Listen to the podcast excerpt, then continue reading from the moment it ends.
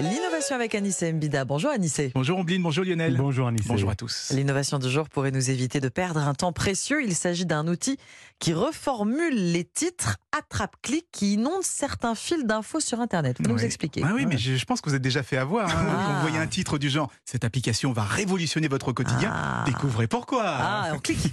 voilà. Ou encore Ça y est, c'est fait. Kylian Mbappé a signé.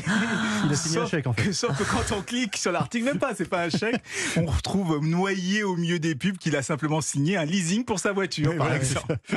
Alors des articles comme ça, on en croise tous les jours dans nos fils d'actualité. On jure qu'on nous y reprendra plus, Mmh. mais curieux comme on est, ben, on finit toujours par se faire piéger. Et bien désormais, on pourra faire appel à l'intelligence artificielle parce qu'il y a un algorithme qui va lire les articles à notre place et reformuler tous les titres racoleurs dans quelque chose d'un petit peu plus informatif, euh, quelque chose qui est un peu plus en rapport avec le contenu de l'article. D'accord, mais comment ça marche? Euh, Comment il fait la différence entre les articles racoleurs et les autres Alors pour le moment, il ne sait pas faire la différence. hein. Il faut d'abord que des humains comme euh, vous et moi hein, lui indiquent qu'il s'agit bien d'un attrape-clic. C'est un peu comme les signalements de commentaires, vous voyez, c'est-à-dire que dès qu'un certain nombre de personnes auront désigné un article comme étant un piège à clic, Mmh. l'algorithme va se mettre en route et les titres vont être reformulés avec une petite marque sur le côté pour indiquer que le titre d'origine a été modifié.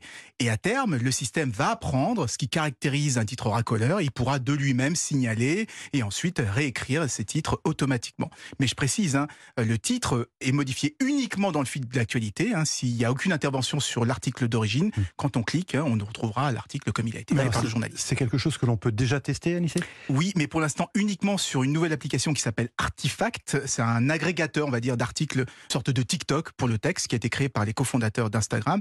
Et leur logique est assez simple. hein. Non seulement les attrape-clics ennuient les lecteurs, mais en plus ils faussent les systèmes de recommandation, parce qu'on peut croire qu'on est intéressé par un sujet, alors qu'on a simplement cliqué pour Mm. connaître l'info qui manquait dans le titre. En tout cas, c'est un outil qui va être bien pratique, euh, qu'on pourrait bien retrouver dans d'autres agrégateurs comme euh, Google News, par exemple. Merci Anissé. Merci Anissé, à demain.